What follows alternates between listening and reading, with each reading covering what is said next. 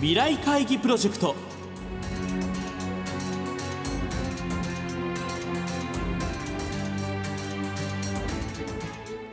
皆さんご機嫌いかがですか？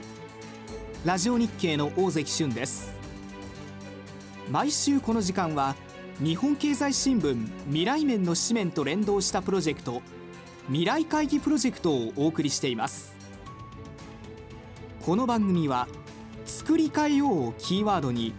企業トップが提示する日本の未来に向けたさまざまな課題について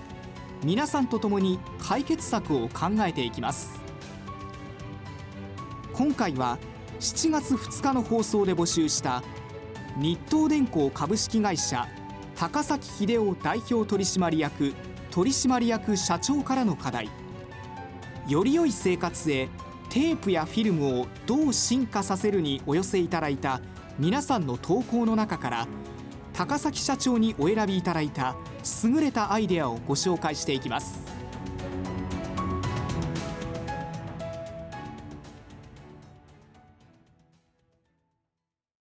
まず最初にご紹介するのは37歳会社員山下総一郎さんからお寄せいただいた投稿です。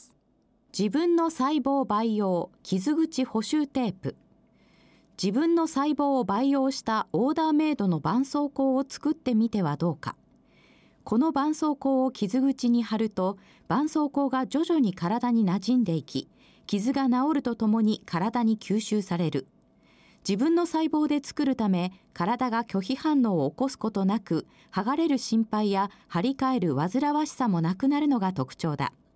さらに自らの臓器と同じ細胞でテープを作っておけば病気になった時手術にも使えるようになるだろう。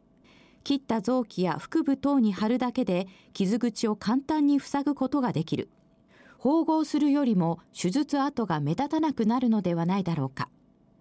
この自分を補修するテープを活用して針や糸を使わない手術を行える便利で患者に負担をかけない時代が来るかもしれない。続いては海洋学園海洋中等教育学校中学2年石川レオさんからの投稿です。電波発信機能で災害時にも活躍。家族や友人とすぐに連絡が取れるスマートフォンは今や必需品だ。ただ地震や水害などの大規模災害時に電池が切れたり落として破損したりすると家族と連絡が取れなくなってしまう。そこでスマホに貼るフィルム自体に電波を発信する機器としての機能を持たせ持ち主の居場所などを知らせるようにするのはどうだろうか。そのフィルムが太陽電池になっていて微弱な電気を作り出せればなお便利になるだろう。そもそもスマホに貼るフィルムはスマホを誤って落としたりぶつけたりした時に保護する役割があるほか手の油などの汚れをつきにくくするために使われる。こういった役割も大事だが他にも人を助けるための機能を持たせることは十分に可能だと考える。最後にご紹介するのは法政大学経営学部市場経営学科永井美香さんからいただいた投稿です。家のほこり吸収お掃除フィルム。3日前に掃除したのにまたほこりが溜まっているという体験があるだろう。私が提案したいのはほこりを集めてなおかつ吸収してくれるフィルムだ。テレビ台やタンスの上などほこりが溜まりやすい場所にラップのように貼り付け吸収力がなくなったら捨てて新しく貼る。さまざまな大きさを用意すれば適当なサイズに切り写真立てやティッシュケースに貼ることもできる。透明なもの以外に色付きや柄付きも用意すれば装飾目的の利用もできる。部屋のリノベーション DIY が流行っているこの時代にはうってつけではないだろうか。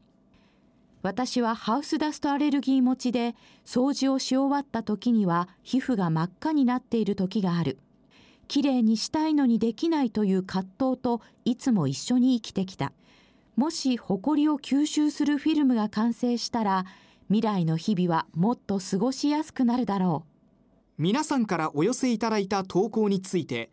高崎社長からご好評いただきましたのでご紹介します。皆さんからバラエティに富んだアイデアを多数いただきありがとうございました。創業以来我々はイノベーションを繰り返し実現してきましたが幅広い世代の方にテープやフィルムの新しい活用法を考えていただき大変刺激を受けました。自分を補修するテープは文字通り医療の現場を変える材料になるかもしれませんね。特に臓器向けでは自らの細胞を培養できれば組織適合性というハードルを乗り越えることができより確実な治療が可能となりそうです。また病気や事故に備えて細胞を培養して長期保管しておく細胞バンクのような概念も出てくるでしょう。当社もライフサイエンス分野に進出しておりこのような先端医療にどんどん挑戦していきたいと思っています。掃除機泣かせの吸収フィルムはホコリを除去するのではなくそもそもホコリを発生させないためにはどうしたらいいかという着眼点が素晴らしいです。ハウスダストに悩まされているそうですが本当に困っているからこそ生まれたアイデアだと思います。カラーや柄付きのデザインにより自由自在に中空間を作れるようにするという点も大変興味深いと言えます。災害時でも機能が働くフィルムは逆転の発想に関心を持ちました。電波を吸収したり遮蔽したりする機能は広く知られていますが逆にフィルムから電波を発信させて一刻を争う災害救助に役立てるという視点には新たな展開が望めそうです。今回投稿いただいたアイデアに共通するのは世の中をもっと安全に快適にしたいという思いです。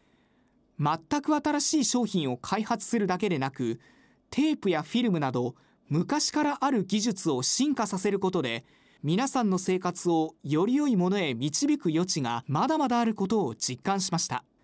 これからも皆さんの健やかで快適な生活を担えるような企業であり続けたいと思っています。以上高崎社長からのご好評でした。今回番組では3人の方の投稿をご紹介させていただきましたがこの他にも皆さんからはたくさんのアイデアをご投稿いただきました。ありがとうございました。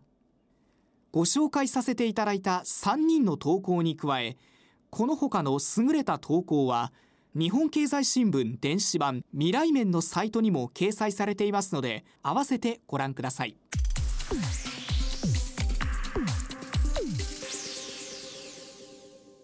番組では今後も日本を代表する企業のトップにご登場いただき作り変えようをキーワードに日本の未来に向けた様々な課題をご提示いただきます。今後も皆さんから解決策やアイデアを広く募集していきますので皆さんふるって議論にご参加ください。未来会議プロジェクト。来月はお休みをいただきます。次回以降については詳細が決まり次第番組公式ブログでお知らせいたしますので皆さん随時チェックしてみてください。